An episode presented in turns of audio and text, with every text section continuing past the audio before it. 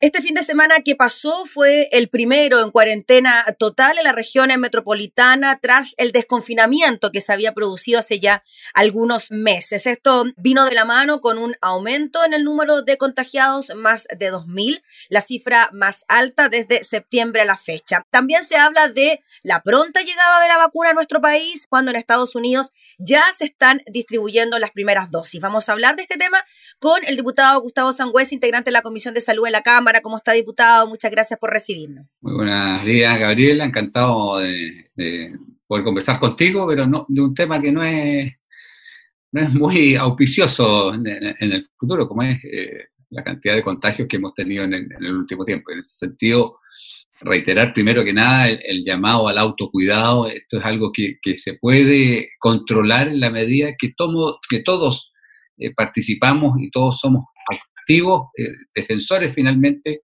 de cuidarnos. Pero eh, en el último tiempo vemos que en la medida que el, que el gobierno anuncia cosas positivas para poder ir avanzando en, no estar tan encerrado, como que tiene un efecto negativo que se produce como un relajo y finalmente terminamos con una mayor cantidad de casos. Por lo mismo, diputado Sangüesa, esta cuarentena que está atravesando las regiones metropolitanas está baja a fase 2 y el fin de semana la gente en sus casas. ¿Usted cree que llegó en el momento adecuado para prevenir quizás un aumento mayor en el número de casos? Sí, yo creo que, a ver, el ministerio ha ido anticipándose. Eh, aquí lo que tenemos que evitar es que el sistema de salud colapse. Eso es como el, el, objetivo principal de todas estas medidas, porque cuando colapsa el sistema de salud, en el fondo ponemos ya en riesgo la, vida de personas por no tener la capacidad para atenderlo. Y esa, ese es uno de los principales objetivos de todas las medidas. Cuando vemos que, eh, a pesar, uno, hay como una contradicción, porque dice, oye, estamos tomando eh, medidas de mayor cantidad de restricciones y resulta que aumentan los casos. Pero estos casos vienen de semanas anteriores. ¿ah? Ahí se produjo el contagio y hoy día eh, están dando eh, los resultados positivos en los exámenes. Entonces, eh, creo que la medida que, se eh, anunció como anticipada fue 100% efectiva en el sentido de que esto va a evitar que en dos semanas más tengamos un aumento considerable de casos positivos. O sea, en el fondo, como el Ministerio vio que los números ya habían comenzado a subir, dijo, tenemos que frenar aquí para no hacer colapsar el, sistema en dos semanas más. Y eso eh, creo que la ciudadanía lo entendió. A mí me llamó la atención cuando uno ve las cifras, eh, más del 60% de las personas están de acuerdo en este retroceso eh, de fase 3 a fase 2, con todo lo que implica, porque como conversábamos antes de, comenzar la entrevista, las restricciones, en Santiago hay mucha gente que vive en departamento, por lo tanto es, es más complejo todavía el, el poder, el tener que hacer una cuarentena y estar absolutamente encerrado, eh, pero yo creo que la gente de Santiago lo tomó con mucha responsabilidad.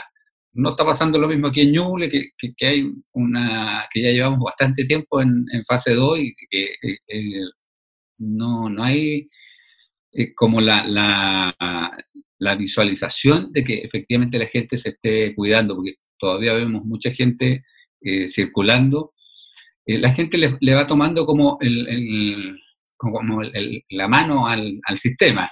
Se empiezan a conseguir eh, permisos, se empiezan a, buscar resquicios para eh, saltarse el sistema.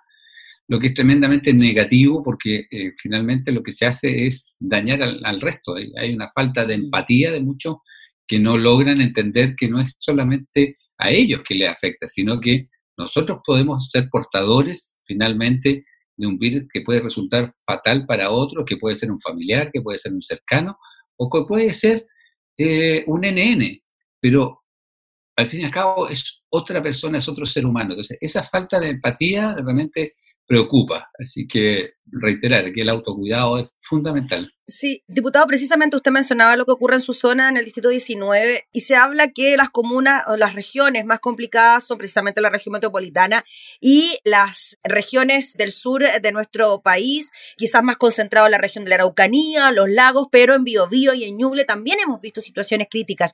¿Cómo ve usted la situación a nivel regional en caso de enfrentar quizás una segunda ola bien importante, sobre todo en el número de camas críticas? Porque ya algunas autoridades de salud dicen que, o representantes de hospitales, directores de hospitales, de que las camas críticas están ya congestionadas. ¿Qué podría pasar en un futuro? Bueno, el, sistema y la red de salud, eh, recordemos que el, ministro Mañalich eh, se articuló y que, eso, que el estado de emergencia además permite que es la interconexión completa del sistema de salud. Aquí entra lo privado y lo público. Eh, y hay una disposición absoluta para el ministerio de todas las camas críticas que existen en el país.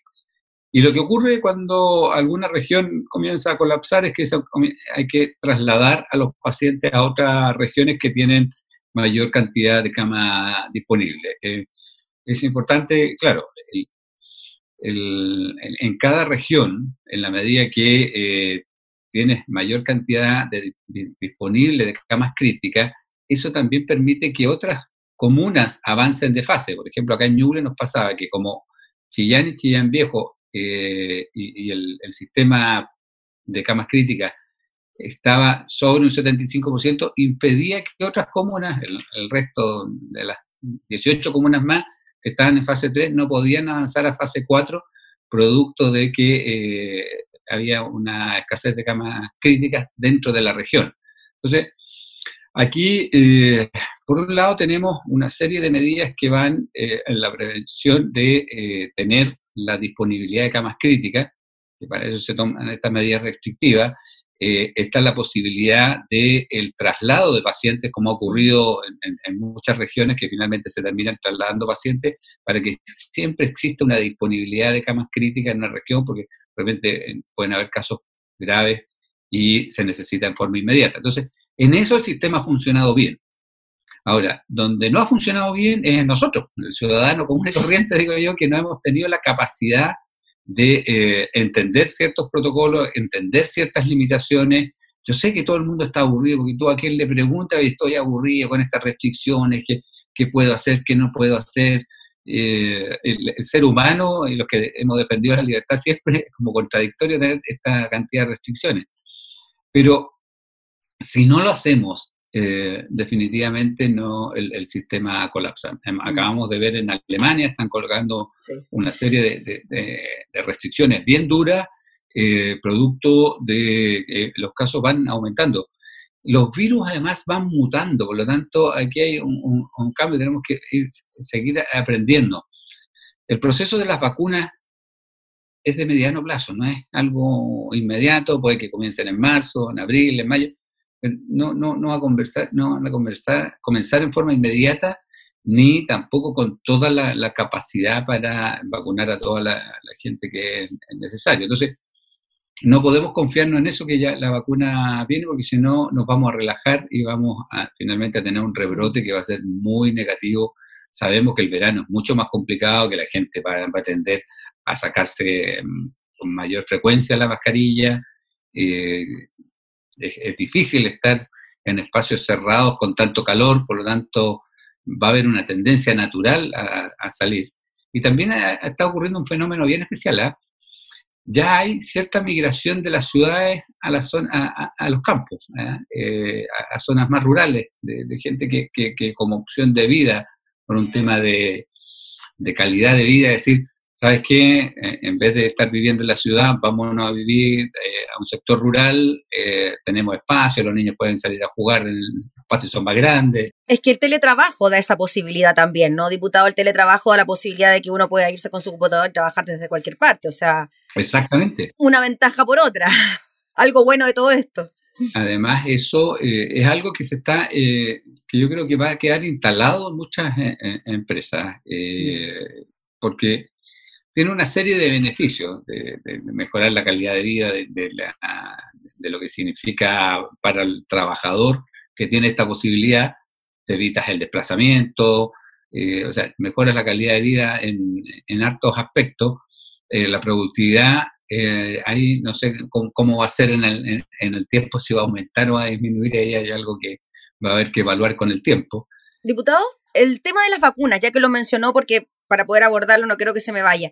Ya en Estados Unidos comenzó la distribución de las primeras dosis de Pfizer y nuestro país tiene contratos precisamente con Pfizer para la distribución de la vacuna. De hecho, La semana pasada el diario El País de España reconocía a Chile como quizás el único país latinoamericano que ya tiene los contratos adscritos para poder recibir vacunas. El presidente lo ha dicho, incluso habló de días para comenzar a, a mm, entregar esta vacuna. ¿Cómo lo ve usted? ¿Cómo ve usted la disposición primero de la población a recibir la vacuna? Porque también hay cierta incredulidad sobre el tipo de vacuna, si realmente hace bien para la salud, si no va a tener efectos secundarios, etcétera. ¿Cómo lo ve usted ese proceso de la vacuna en país? Yo creo que hay, tú lo planteas muy bien, hay diferentes visiones de lo que algunos somos más escépticos y, seguramente vamos a preferir esperar un poco a ver cómo se comporta el, efecto de la vacuna. Otros eh, están más ansiosos y efectivamente van a querer eh, hacerlo anticipadamente.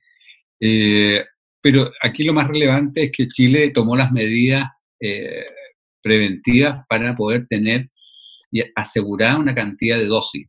Porque, ¿qué es lo que ocurre cuando, como en todos los mercados, esto, por mucho que sea de, salud pública, los laboratorios tienen una capacidad de producción de, las vacunas, por lo tanto, eh, la, oferta que va a haber va a ser limitada. ¿Qué es lo que le permitió a Chile tener eh, hoy día la posibilidad cierta de, poder adquirir la cantidad suficiente de, eh, de vacunas fue haber hecho los acuerdos antes, manera preventiva, eh, y eso eh, obviamente que eh, genera una tranquilidad país en el sentido que sabemos que vamos a poder adquirir las vacunas en las cantidades necesarias para toda la población. Pues yo creo que el comportamiento de la población va a ser diferente. Yo creo que ahí hay percepciones de lo que son las vacunas que son absolutamente diferentes por diferentes motivos. Eh, recordemos que ya hace algunos años había ciertos movimientos que estaban contra eh, las vacunaciones a nivel mundial. Y eso también llegó a una parte en algún minuto a Chile porque ciertas vacunas ocupaban ciertos productos en, algún minuto, pero eso ya en nuestro país estaba absolutamente erradicado. Eh, así que yo creo que lo más importante es que va a existir la oferta necesaria mm que el gobierno logró eh, poder garantizar que exista esa oferta necesaria. O sea, que hay tantos temores que incluso ah, desde que pueda haber eh, secuestro de, los aviones con vacuna. Falsificación de vacuna. Falsificación. O sea, tenemos una serie de, mm. cosas que yo creo que el, gobierno eh, ahí tomó la iniciativa, se adelantó a, esto que, iba a llegar en algún minuto y tomó los resguardos que nos van a permitir asegurar a la gran mayoría de la población poder entregarle la vacuna en un tiempo prudente.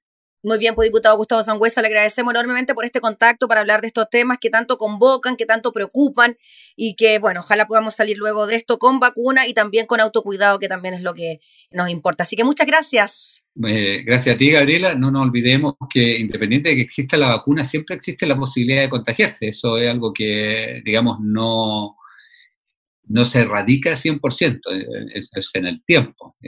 Recordemos que todos los años se hacen diferentes tipos de vacunaciones producto de que los virus eh, reaparecen cada cierto tiempo. Por lo tanto, el llamado aquí es eh, a seguir con el autocuidado, a, preocuparnos y a empatizar con el otro, y que porque esto tenemos que sacarlo finalmente entre todos. Así que muchas gracias por la entrevista, Gabriela. Muy bien, pues.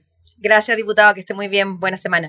El diputado Gustavo Sangüesa, integrante de la Comisión de Salud de la Cámara, hablando entonces sobre este lamentable aumento en los casos de COVID en el país.